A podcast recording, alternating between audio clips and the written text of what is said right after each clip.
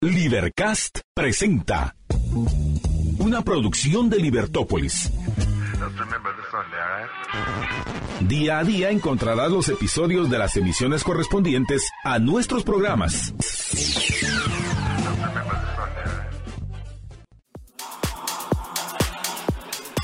Buenas tardes, estimados amantes de la libertad. Estamos aquí un día más eh, en febrero 9 a las 5 con 4 minutos. Damos inicio a este programa. Yo soy Juan Pablo Álvarez, me acompaña Reinaldo Rodríguez, igual que la semana pasada.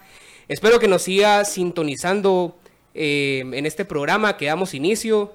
Eh, como repito, si nos sintonizó la semana pasada, sabe que le estamos dando inicio a este programa, así que espero de que sea continua eh, sus escuchas aquí. Ya sabe que estamos en YouTube, Facebook, o en el 102.1 perdón, de Libertópolis. Y bueno, Reinaldo, ¿qué tal? Bueno, muy buenas tardes a todos los oyentes, amantes de la libertad de Libertópolis. Yo estoy muy feliz de estar aquí, muy contento, especialmente porque hay mucha salsa, hay mucho salsa y queso en estas noticias de esta semana, mucho análisis, mucha profundidad, especialmente preguntas que pegan a lo más profundo de la naturaleza humana, creería yo de cómo nos distribuimos las cosas de la política y cómo hacer política en el mundo.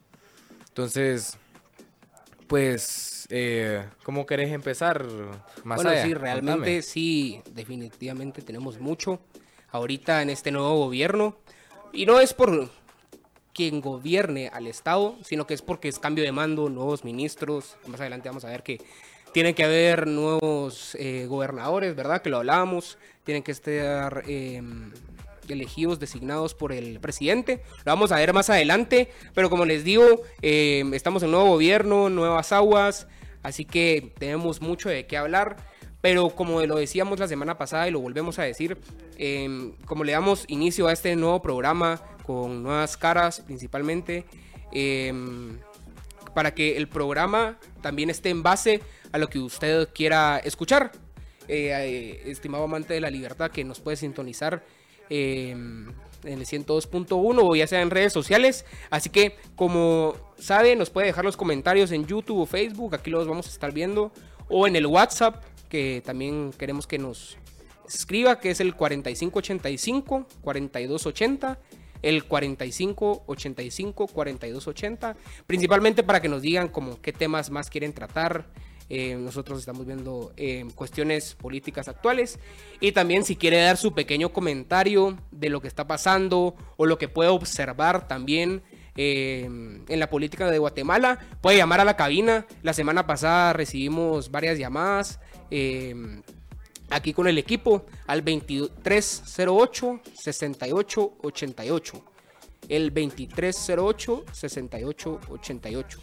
Así que para que nos em, también ayude un poquito para darle gusto a usted, amante de la libertad, que, que nos sintoniza, porque nosotros estamos aquí principalmente para usted, porque es el que quiere estar informado, quiere saber más. Y nosotros como amantes de la política, Em, estamos aquí para hacer ese trabajo. Pero bueno, em, vamos a empezar con noticias nacionales, digo yo, mientras esperamos una llamadita ahí de, de alguien que se anime a llamar aquí a cabina. Em, y pues el presidente Bernardo Alévalo, eh, anteayer, designó unas fuerzas especiales que son contra las extorsiones. Bueno, ya veíamos también eh, en la cárcel de Pavón que se entró para ver el tema de celulares. Em, porque el 80% de las extorsiones aquí en Guatemala sale de las cárceles. De hecho, el expresidente Morales eh, intentó con el ex ministro de Gobernación eh, abolir eh, la entrada de los teléfonos celulares a las cárceles. No se logró. Em, él dijo de que el ministro de Gobernación dijo de que si, que si los quitaban todos, al día siguiente iban a ver incluso más. Se me hace muy triste. Es, como que se esté diciendo como no hay nada que pueda hacer porque aún así las personas van a actuar en su beneficio, ¿verdad? Eh, aún así con maldad. Pero bueno, el presidente Arevalos está tomando la tarea contra las extorsiones. va de la mano con el tema de las cárceles. Pero, ¿qué, qué, pensás vos de esta nueva creación de las Fuerzas Especiales de la Policía Nacional Civil? Pues para tocar un poco el tema y aunarlo con el tema de las cárceles también y cómo trabajan los mercados negros. Los mercados, hay una cosa que se llama, si no me equivoco, contraeconomía. Es un tipo, como una, una rama de estudio que lo que estudia son los mercados negros y su formación. Lo interesante de los mercados negros es que están en todos lados y que es muy difícil evitar que se creen. Sin embargo, el problema de, de, de, de reestructurar, digamos, el ataque hacia la extorsión y la criminalidad es que se atacan causas que no son causas principales o, bueno, aparentes causas de la criminalidad, pero probablemente son efectos de causas primarias que, digamos, le dan fundamento a toda la criminalidad. ¿A qué, qué quiero llegar? Digamos que se prohíben los teléfonos, bueno, el mercado negro va a seguir existiendo. El problema tal vez no está en los teléfonos, sino en el sistema de, digamos, eh, de patrullaje, en, en los castigos que se imponen en las cárceles, tal vez no son tan duros, etcétera. Eh, yo creo que va muy bien, está muy bien que, que- que se cree, si es que se es necesario, y no es un tema de mi expertise, el tema de, de la criminalidad, eh, que se creen unas nuevas, un nuevo cuerpo especializado para el tema de la extorsión. ¿Por qué? Porque al final del día a quien afecta es a las personas que tienen, como decimos en Honduras, pulperías, que se reía allá de mi palabra, que tienen tienditas, que tienen que, que venden frescos, que venden, ¿cómo les dicen a estas cosas? Risitos. Eh, que ellos son los que pierden dinero al invertir en estas cosas. ¿Por qué? Porque la extorsión es quien los termina de ahogar. Sí, de hecho, eh, veíamos la mañana de diciembre, me acuerdo, cuando acompañaba a José Carlos Ortega aquí en cabina, que pues si usted es eh, eh, fanático de Libertópolis, conoce a José Carlos, que veíamos de que eh, mataron a sangre fría a una a una señora que tenía un puesto de tortillas. Y decíamos, no, no me acuerdo muy bien cómo decía la noticia, pero daba a entender de que porque no le estaba rindiendo cuentas a alguien. Y cada vez hablábamos con José Carlos, es la noticia claramente nos está diciendo de que la señora no pagó la extorsión. Y realmente ese es un tema muy importante, por eso aquí como defendemos las ideas de la libertad y ya lo decía bien el programa pasado, que defendemos la propiedad privada, el, el derecho, eh, el Estado de Derecho, perdón, y, y que, las, que el Estado se encargue de los juicios en sí. Un- el tema es de que si abundamos en seguridad y justicia, que es lo que también propone el liberalismo, em, vemos ahí de que se pueden defender a las clases trabajadoras que no tienen tanta remuneración económica.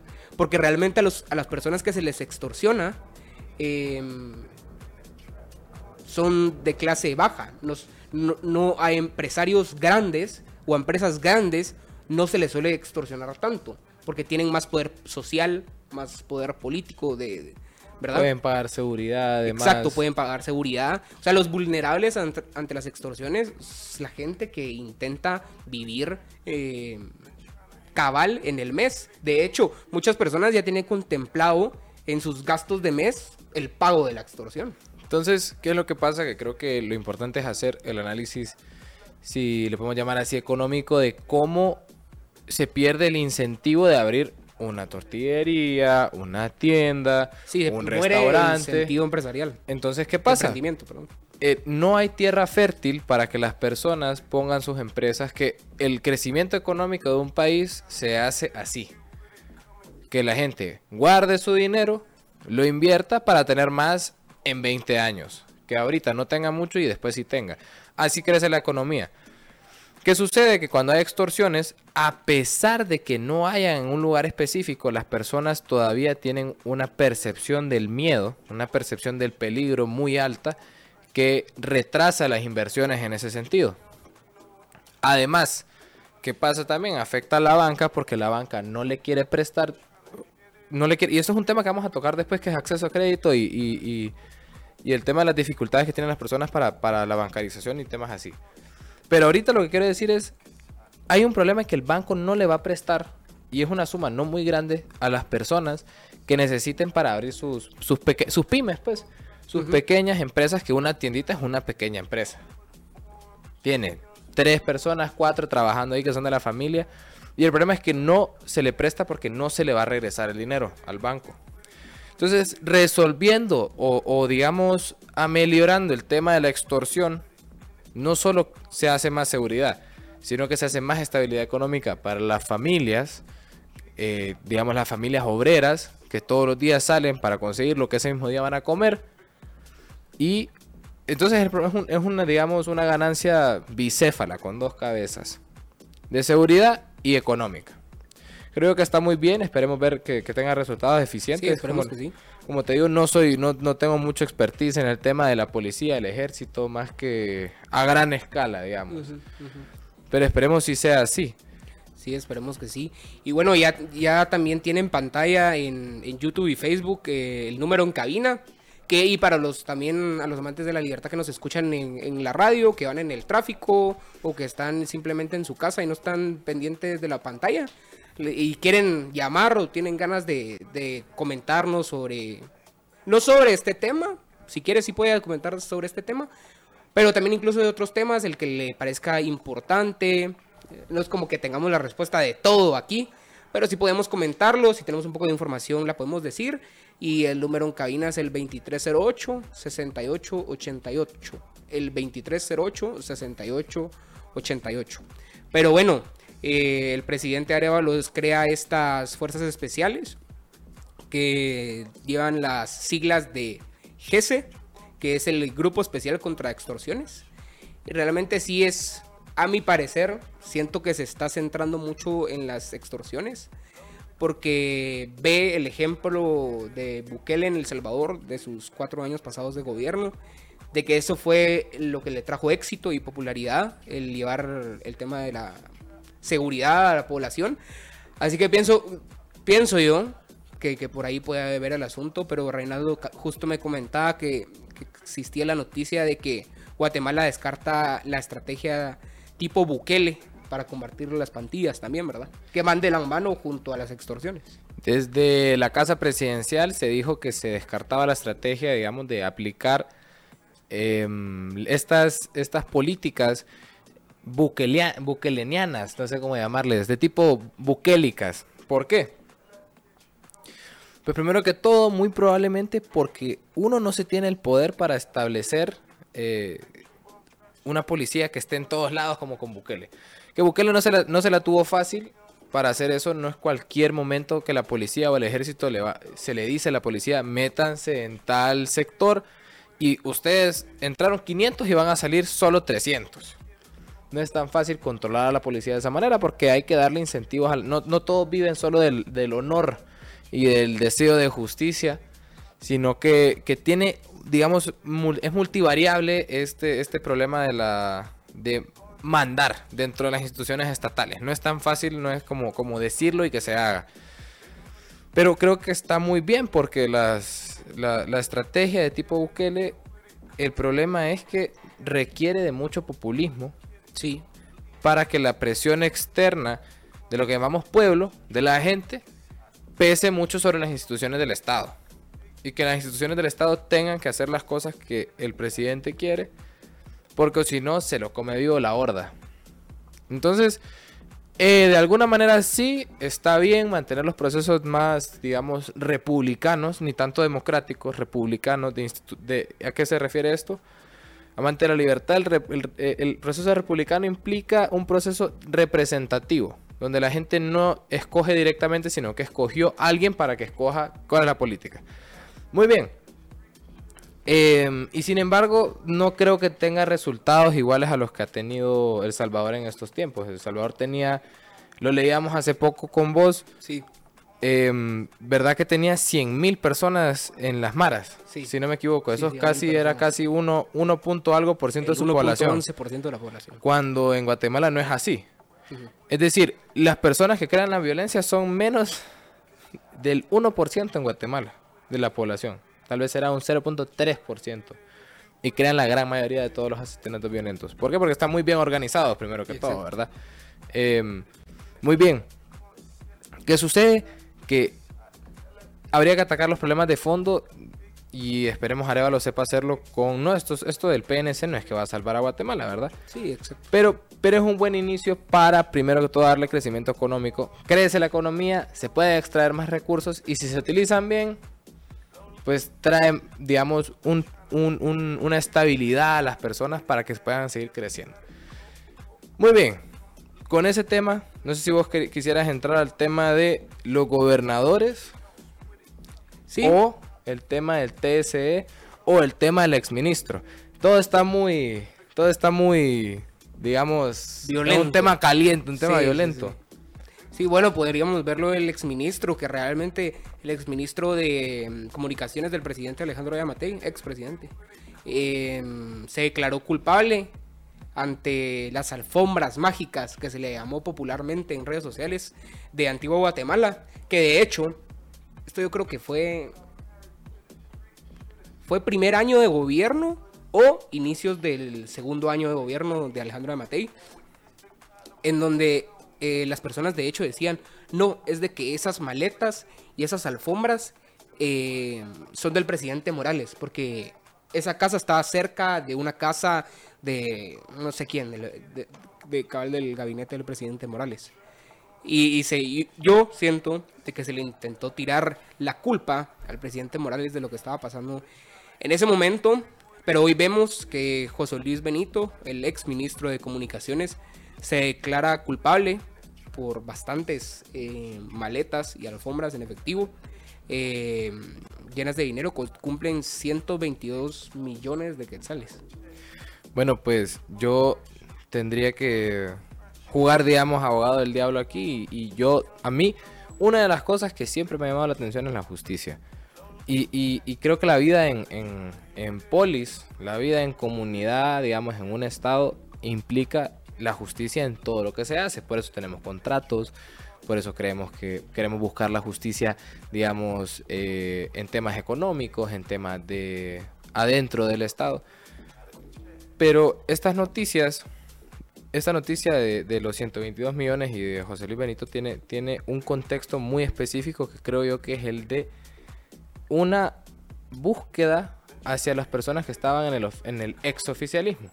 Sabemos que a Yamatei, a Yamatei y a su hijo, si no me equivoco, le revocaron la visa.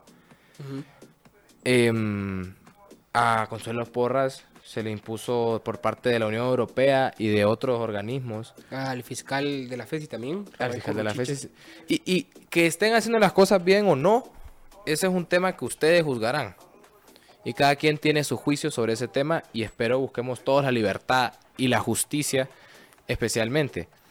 Sin embargo, yo personalmente lo que veo políticamente es mucha presión, probablemente externa, para consolidar el oficialismo de este momento. Yo no sé qué pensás más allá. de- Yo, eso es lo que yo creería. Que si está bien o está mal, juzguen ustedes. Pero como lógica política, como estrategia política, estas noticias están saliendo muy, muy seguidas en, muy, en un Sí. plazo de un mes. Sí, sí, sí. Bueno, el tema también es de que em, el exministro tampoco no dijo de, ah, no, es que no era mi culpa. O sea, dijo, sí es mi culpa. Pero sí, definitivamente Semilla se ha jugado la carta. O sea, todo el monopolio que tiene Semilla en el poder político, se ha jugado la carta de no, es que ustedes como oficialismo antes, principalmente en el Congreso, cuando piden la palabra, dicen, no, es que ustedes cuando eh, estaban de oficialismo hacían esto y aquello. Casi que diciendo, déjennos hacerlo a nosotros ahorita que somos oficialistas, cuando constituye algo ilegal, ¿verdad? El juego no es así, el juego político es de alianzas, se quiera o no.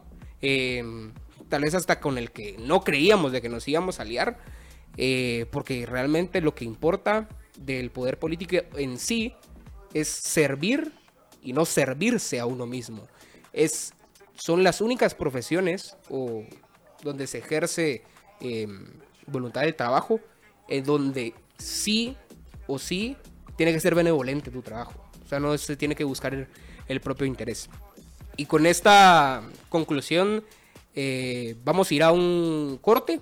Y solo para informarle, eh, amante de la libertad, que ya sabe que estamos a disposición de usted si quiere tratar un tema específico o también que nos, eh, narre la ruta que podemos tomar en estos viernes de 5 a 6 de la tarde con yo, Juan Pablo Álvarez y Reinaldo Rodríguez al 2308 68 88 2308 68 88. Vamos a una pausa. Bueno, estamos de regreso y le queremos hacer un pequeño anuncio que si busca crear ambientes con estilo para ti y los tuyos en el hogar, es momento de samborizar cada espacio y darle ese toque tan único que deseas. Visita las tiendas de Samboro o ingresa a www.samboro.com. Samboriza tu hogar con Samboro. Y bueno, realmente em, aquí estábamos leyendo en el pequeño corte con Reinaldo unos eh, comentarios aquí en, en, Facebook de Eugenio, que realmente Eugenio también me veía que nos comentaba en la mañana con José Carlos. Y nos dice que mi ley no salió con la izquierda de Argentina, así que el doble discurso de Semilla debe juzgarse. Y realmente es algo muy cierto. O sea, vemos de que el Congreso de Argentina eh, le rechazó en lectura la ley Omnibus eh, que quería pasar el presidente Milei con no sé cuántas reformas eran, eran más de 500 reformas, o sea, eran muchas, muchas, muchas reformas, eh, se lo negaron y puede ser de que por falta de alianzas. Pero, y, y si se fijan, eso para... La pregunta es que un Estado que tenemos democrático republicano, si podemos liderar o si podemos ejercer el cargo ejecutivo sin hacer alianzas. Y, lastimosamente para las personas que, que, quisieran, digamos, dominar todo el poder y hacerlo por la justicia, digamos, aunque sea con un, con un, con un deseo justo y noble, necesariamente se tiene que hacer pactando con la, con la oposición. ¿Por qué? Porque, por ejemplo, mi ley, que, que se llamaba en televisión lleva cuatro años diciendo que es antiaborto, por ejemplo. Pero Milei sacó hace nada un comunicado que no estaban pensando quitar la ley del aborto. ¿Qué tiene detrás eso? ¿Será que ley se retracta en sus palabras? No creo. Lo que tiene detrás es que eso no va a pasar por el Congreso. Sí, tiene mucha presión política. Entonces, ¿por qué? Porque tendría que pactar con las personas de la oposición para que eso pase y eso es casi imposible. Tiene que pasar por el tiene que pasar por las dos cámaras, si no me equivoco, ese tema porque es constitucional. Em, y por lo tanto, sí, mi ley, digamos, no se alía con la izquierda. Denle seis meses. Denle seis meses. Serrano no salió con la con la oposición. ¿Cuántos días, cuánto tiempo estuvo en el Congreso, en, poder? Antes de tratar, antes del intento de autogolpe, pues. Es decir, es un problema no pactar bajo una, una democracia, una república democrática. Y a eso se quiere llegar, es decir, uno, Arevalo, Arevalo y Samuel Pérez. Tienen que buscar la manera de pactar con la oposición y la oposición también tiene que estar abierta. Esos chistecitos de, la toma de posición que el rey se tuvo que ir porque ya era tarde, no, no, como que no, trabajan muy bien cuando están durmiendo en la misma cama juntos. Es decir, mejor pactar y le va a venir mejor a la oposición que pacte con Semilla, porque Semilla se va a ver, digamos, manchado de alguna manera por haber pactado con la oposición por su mismo discurso. Y a Semilla le viene bien pactar con la oposición porque pueden pasar políticas públicas. Sí, es que definitivamente no se puede gobernar. Yo creo que solo Nayib Bukele no, eh, se da el deseo de no poder negociar con la oposición porque increíblemente, y eso sí es muy cuestionable, eh, a mi forma de pensar, de que el presidente Bukele tenga ahorita 58, perdón, 58 diputados electos y únicamente dos diputados de reelección. Eh, de, perdón, sí, de oposición. O sea, el sistema del método, que ahorita se me da el nombre de, la selección de los diputados, que es el mismo aquí en... Proporcional. ajá. Eh, es el mismo aquí y tener 58 diputados de, de 60 es como tener el que el 96% del total de los votos de diputados. Pero bueno, sí, eh, mi punto es eh, de que sí se tiene que aliar con la oposición, se quiera o no, más que en este cabal eh, forma de gobierno republicano y representativo de, de, diferentes pueblos, de diversos pueblos que actualmente lo vemos aquí en Guatemala, o de diferentes ideas más que pueblos, ¿verdad? porque a mi parecer pueblo es uno y es Guatemala, ¿verdad? Y la representación de diferentes ideas se tienen que unir. Y ese es el, justo el problema que existe con Semilla.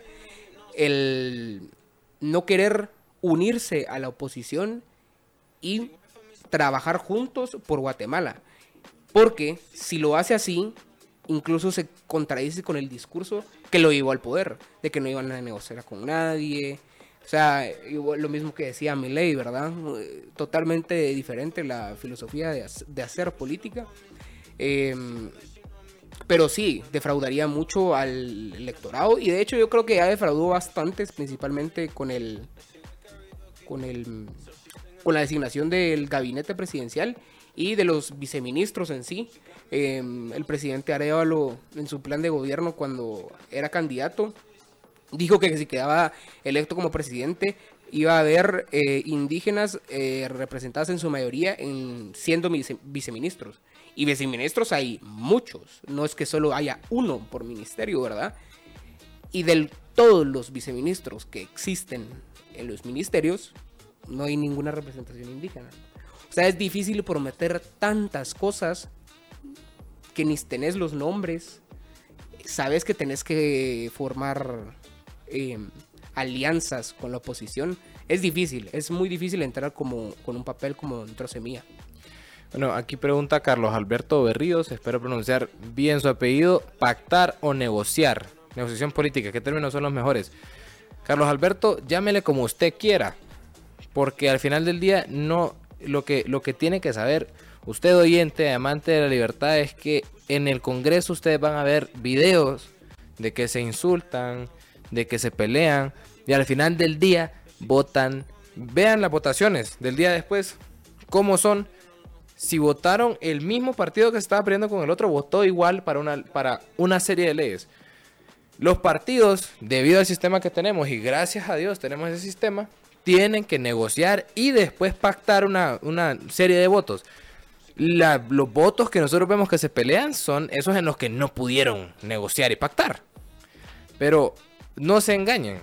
En general, los partidos negocian y pactan ya sea Semilla, con Vamos, con la UNE, con eh, el Unionista, etcétera. o si son diferentes partidos, por ejemplo los Estados Unidos, los republicanos y los demócratas, o los, con los independientes. Así se da la política. Siempre se ha dado así, históricamente se ha dado así. Muy bien. Y aquí dice Eugenio también que reducir el gobierno y evitar gastos innecesarios se puede hacer por medio de decretos. Sí, Eugenio, pero el único problema que tiene eso es que esos cambios duran cuatro años. ¿Por qué? Porque los decretos que se hacen a través del Ejecutivo, en, nuestro sistema, en algunos de nuestros sistemas, digamos, latinoamericanos, el presidente puede de alguna manera legislar. Em, el problema es que esa legislación se quita en el siguiente término cuando venga un presidente de otro, de otro bando. Lo necesario es que estas leyes de, reducción del gobierno, que yo estoy de acuerdo que el, Estado probablemente sería más eficiente, recaudaría más y se utilizaría mejor el dinero, Em, reduciéndolo, reduciéndolo. Y evitando gastos innecesarios, pues eso estamos de acuerdo. Creo que hasta los socialdemócratas con los liberales. Si no se hace a través de legislación en el Congreso, no se queda. Porque es muy difícil quitar legislación del Congreso, pero es muy fácil hacer quitar la legislación de los decretos. Viene otro gobierno, viene, viene otro presidente de, otro partido o del mismo partido que no estaba de acuerdo con las políticas del presidente de su momento y se quitan, se quitan.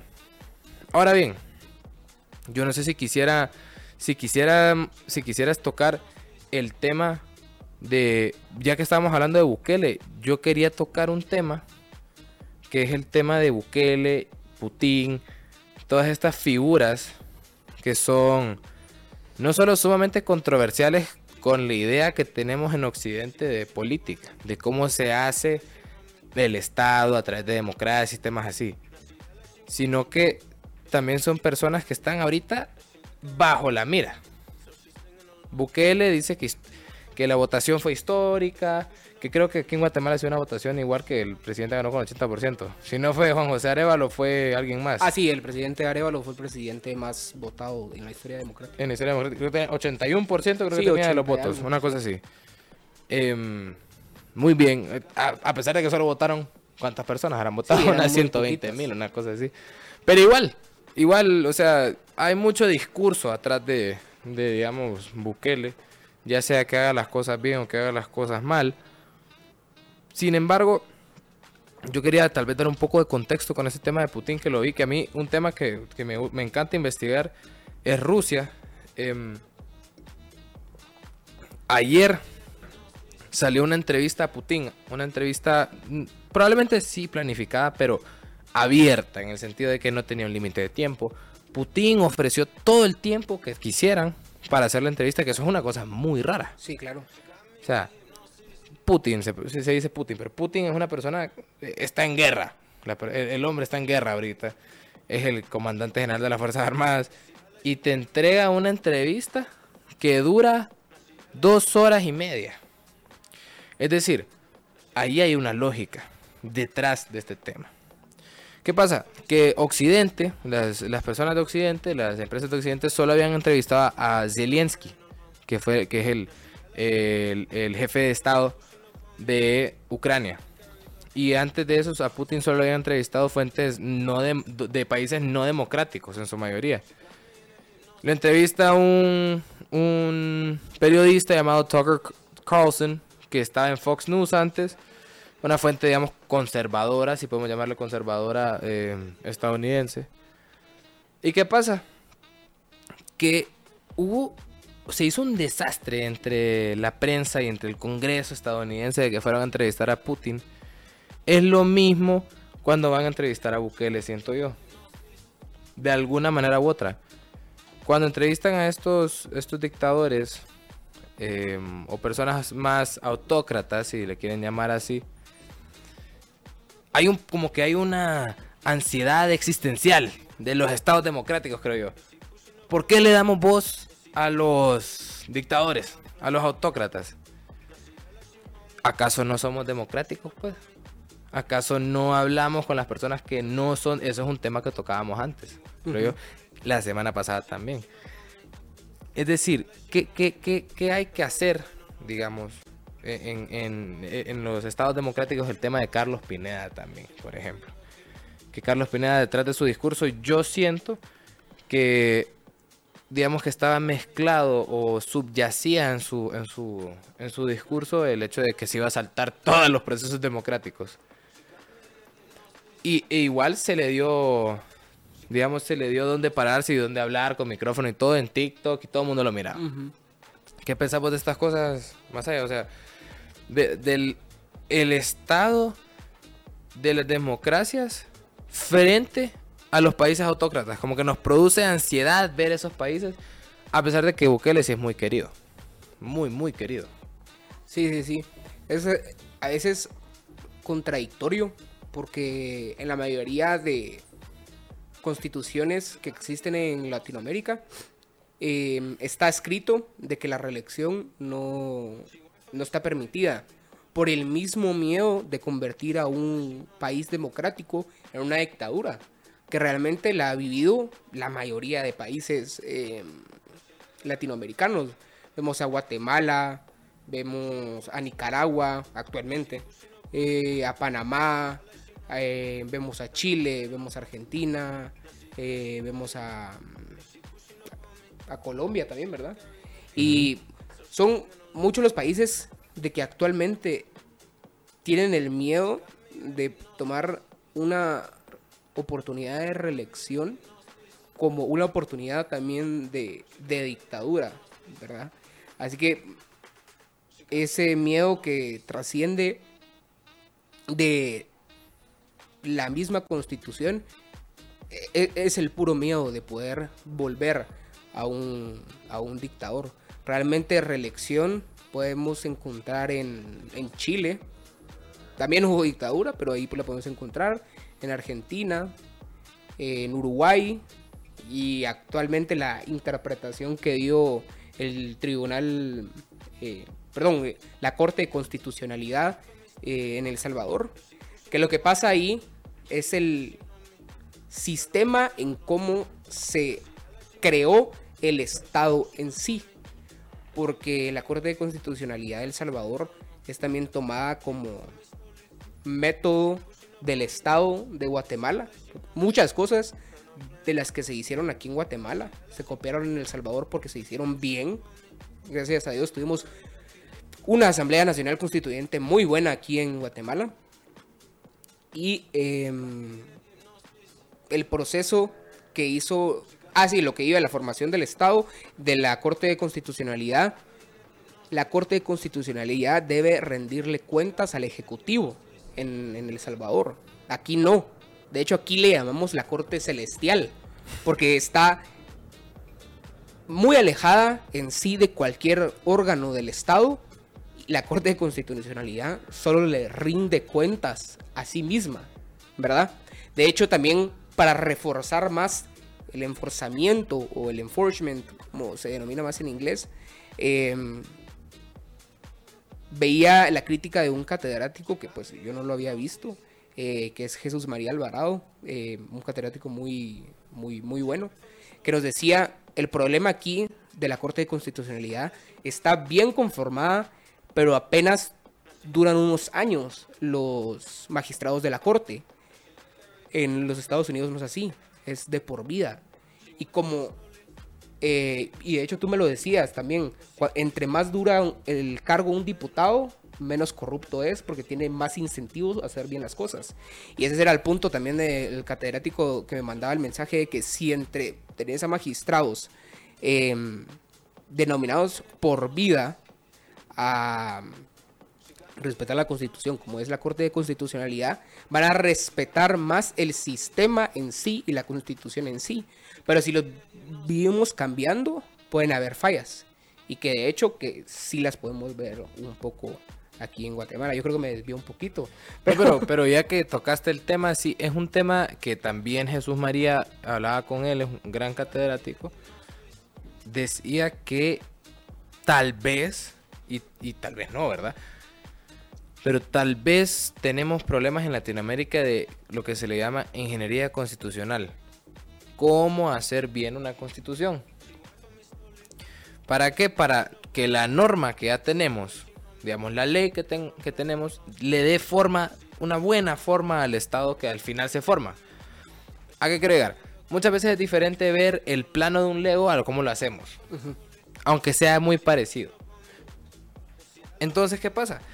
Con, respecto al tema, por ejemplo, de los diputados y, y, el tema de los Estados Unidos es bien interesante porque los Estados Unidos es un estado sumamente corrupto, pero muy tiene, tiene honestamente, la manera que hacen política sobre los temas que hacen, etcétera, cuando rinden culto a nivel más federal, rinden, perdón, eh, frutos a nivel federal, es muy bueno. Ya a nivel más burocrático, más. Perdón, nivel estatal quería decir. A nivel más federal, más burocrático, y ya es bastante corrupto Estados Unidos. Hay menos rendición de cuentas en ese sentido. Muy bien, pero ¿qué pasa? Que los, los diputados en los Estados Unidos hacen una carrera por toda su vida de ser diputados. En Guatemala, los diputados no se reeligen. Claro, y es clientelar. Exacto. Es decir, nosotros no tenemos. Ustedes no han votado un diputado aquí en Guatemala que ustedes digan, ah, no, él es mi diputado. Llevo 20 años votando por esta persona. ¿Qué pasa? Que entonces, uno, puede, puede significar que los diputados son muy malos. O dos, que tal vez hay una falla en el sistema para que las mismas personas que ya conocen a su comunidad se queden. ¿Y por qué decía Masaya que yo había dicho que, que si tenían plazos más largos los diputados robaban menos? Pues es un tema, es un tema de ver los incentivos. Digamos que si los diputados ya saben que se van a quedar solo cuatro años, ¿y cuánto cuesta ponerse en la primera casilla de un partido? Cuesta una millonada, ¿verdad? Dicen, dicen. Pero es, costoso, digamos, la inversión para entrar al Congreso. Y solo se van a quedar cuatro años. Hay que robar cuatro años seguidos desde que se llega. Pero si ellos saben que van a hacer una carrera y van a poder estar 15, 16 años, van a poder estar 12 años, ya sea 20 años o toda la vida, los incentivos para robar no, son a corto plazo. Es decir, muy probablemente roben igual, pero va a ser a largo plazo. Es decir, mucha, tienen más libertad de escoger de entre, em, eh, de entre, digamos, las políticas que pueden hacer para no robar, sino que mantenerse dentro del Congreso. Si ya saben que tiene alguna algún tipo de facilidad y el tema de rendición de cuentas con su gente les ayuda, prefieren que, ¿por qué no te quedarías 20 años en el Congreso? Si tenés poder político, tenés poder, digamos, más simbólico y ganas. Y además, muy probablemente algunos robarán. Es decir, hay un tema de ingeniería constitucional y ingeniería en el, tema del sistema electoral que muy probablemente falla en Guatemala y en otros países latinoamericanos. En muy pocos países, por ejemplo, Perú. Perú, la ley dice que no puedes reelegirte. Pero es un país corruptísimo. Sí, corruptísimo. Sí, realmente lo hablábamos con Reinaldo fuera de cámaras, de que em, sí, a nuestros ojos sí hay diputados, de que quedan varias legislaturas y realmente si lo vemos está bien, porque ya los tenemos marcados. Digamos, vemos a un diputado y decimos, ah, este diputado sí me gusta por cómo hace las cosas. O a ah, este diputado no me gusta porque yo no comparto su ideología y sé que, pues, sé que es sucio en el juego de hacer política. Pero ya los conocemos y ya sabemos quiénes son. ¿Qué pasa cuando, digamos, estamos hablando de 160 diputados? ¿Qué pasa cuando, digamos, 100 son reelectos? Muy difícil, ¿verdad? Que 100 son reelectos constantemente ya conocemos la metodología de trabajo de esos diputados. Exacto. Y si conocemos su metodología, al expresar y pedir cuentas eh, a estos diputados, también formarían o nosotros alinearíamos más bien su camino para diputados para no tener esa mala metodología de hacer mal política. Eh, y espero que me dé a entender. Porque realmente a la mente solo se nos puede mm, venir diputados reelectos, el exdiputado que ahorita ya no, no participa en este en esta décima legislatura, que es el diputado María Taracena, el diputado Álvaro Arzú, también la diputada Evelyn Morataya, el diputado Felipe Alejos, que no voy a mencionar mucho de él. Eh, pero son diputados que son muy pocos, que sí reconocemos, pero más de ellos, ¿quiénes podíamos ver? Mucho tiempo atrás mirábamos a Ninette Montenegro, pero ahí nos quedamos, ¿verdad? Y realmente esperaríamos de que mm, se nos agoten los dedos para contar los rostros que conocemos del Congreso de la República, porque vuelvo y repito, son 160 diputados que tienen un gran poder político en Guatemala. Pero con esto vamos a una pequeña pausa para poder leer un poco de los comentarios que nos dejan aquí los amantes de la libertad. Bueno, estamos de regreso en esta tarde de viernes, perdón, viernes 9 de febrero. Y seguimos aquí en cabina. Yo soy Juan Pablo Álvarez, estoy con eh, Reinaldo Rodríguez. Y nos quedan apenas 10 minutos eh, de transmisión. Así que para despedir este el programa de hoy, incitamos de nuevo. Lástima que no tuvimos llamadas esta vez. El, viernes pasado sí tuvimos un par, tuvimos aproximadamente cuatro llamadas. Así que los incitamos a usted, amante de la libertad que nos escucha, a poder llamar al 2308-6888, al 2308-6888. Y bueno, aquí también nos habla Carlos Alberto Barrios de que en Argentina se vendió la idea de que Milei iba a venir con una varita mágica, dice él, em, para entenderlo más fácil, a reducir el, el Estado, a reducir los poderes que se le da al Estado, que le otorgamos al Estado, ¿verdad? Em, y realmente yo lo, yo lo veo de que se intentó, por medio también de la ley Omnibus, pero era lo que decíamos, al no dar a torcer el brazo ante la oposición y decir, bueno, apréenme la ley ómnibus y luego vemos eh, más iniciativas de ley que ustedes propongan e incluso así representan a los votantes eh, que fueron por los que fueron elegidos, ¿verdad? Porque es el chiste de la República, lo mencionaba antes, tener diferentes representaciones de ideas y de valores en el Congreso principalmente. Así que por falta de, de apoyo y de entrelazar eh, el hacer del bien al Estado, es el fracaso de esta ley que era como el punto más fuerte que podía venir este, el gobierno de mi ley, eh, vemos que está fracasando. Bueno, Al final del día, yo creo que en política no hay varitas mágicas. Si hubiesen varitas mágicas, si hubiese varitas mágicas, pues qué lindo quisiera tenerla ahorita. Em, creo yo que las políticas de reducción del Estado, de alguna manera en estados como Argentina, como Chile, como Brasil, que aunque Brasil tiene todavía sus problemas, son más eficientes que en Guatemala, porque en Guatemala el Estado, el estado es poco eficiente. Eh, lo decíamos la semana pasada, el Estado no tiene manos para llegar a ningún lado. Aquí en Ciudad de Guatemala vemos el Estado, pero si nos vamos a un municipio muy pequeño, llámenlo como se llame, eh, ahí no hay Estado. Ahí se manejan las mismas poblaciones, ellas solas, como que si nunca han conocido el Estado. ¿Por qué? Porque por un lado las poblaciones mismas se pueden, se pueden digamos, Mm, controlar a ellas mismas a través de otras instituciones. Las iglesias, se puede, eh, a través de, de, sus sistemas también de leyes. Cada, comunidad tiene normas, así como en, la residencial o en, las, en los apartamentos, en los complejos de apartamentos, que hay normas que quedamos en, en común entre nosotros. Igual en los municipios muy pequeños.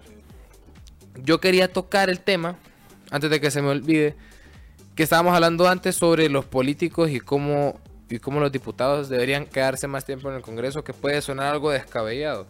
Sí, porque realmente la idea, la gente escucha, ah, es que quiero que quede reelecto más diputado, es como, no, ya, y es, es, popular siempre escuchar este legato. No, ya saquen a todos los corruptos del Congreso y metan a, a totalmente nuevos porque queremos caras nuevas. Y es, es, peligroso. Exacto, yo, yo, por eso es que se ocupan diferentes cosas, diferentes, digamos, presupuestos para que los diputados se queden en el Congreso.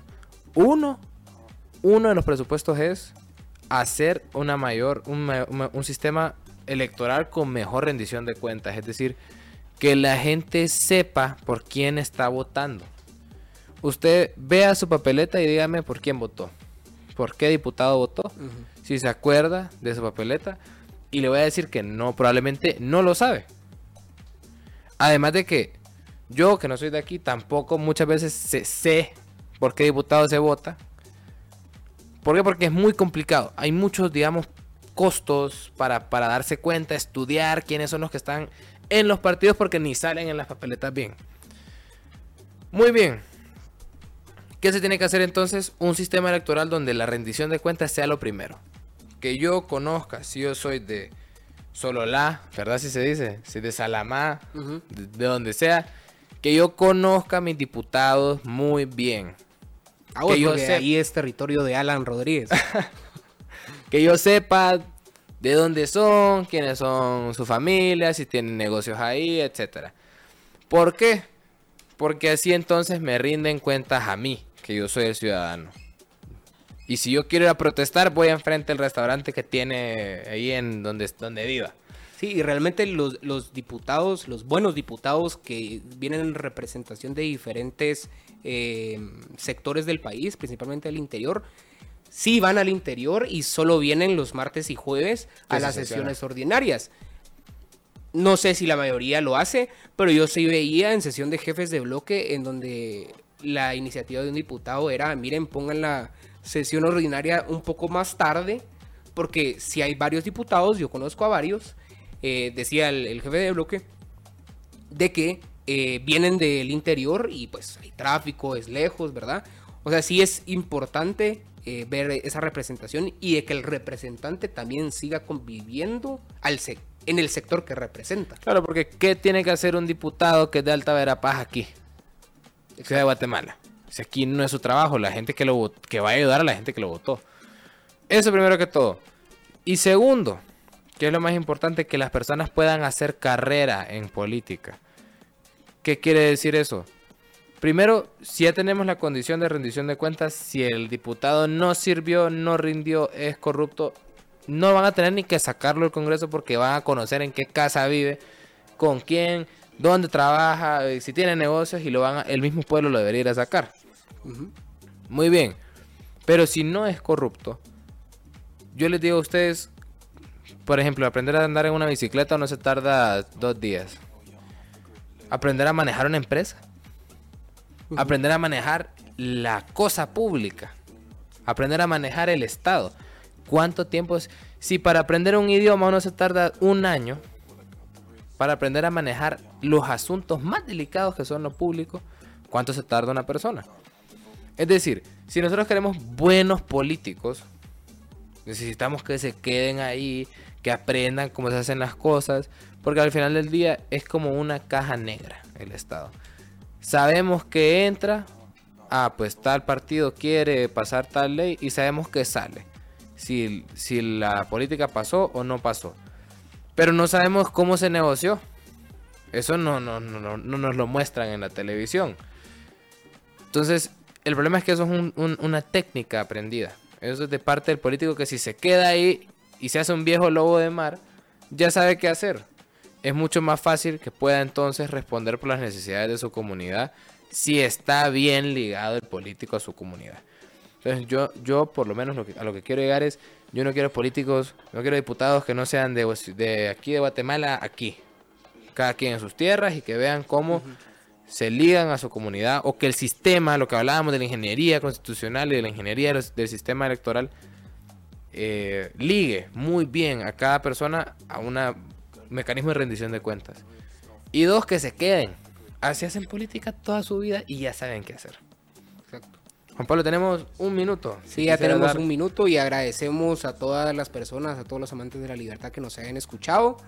Eh, nos vemos el otro viernes. Recuérdense mantener informado. Vivimos en política, somos política. Todas las decisiones que hacemos fuera de nuestra vida repercuten en la polis, en la vida política.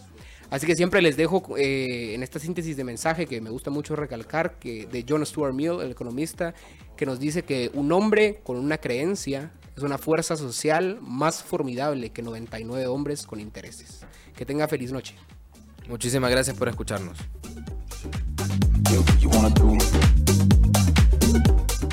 Libercast presentó una producción de Libertópolis.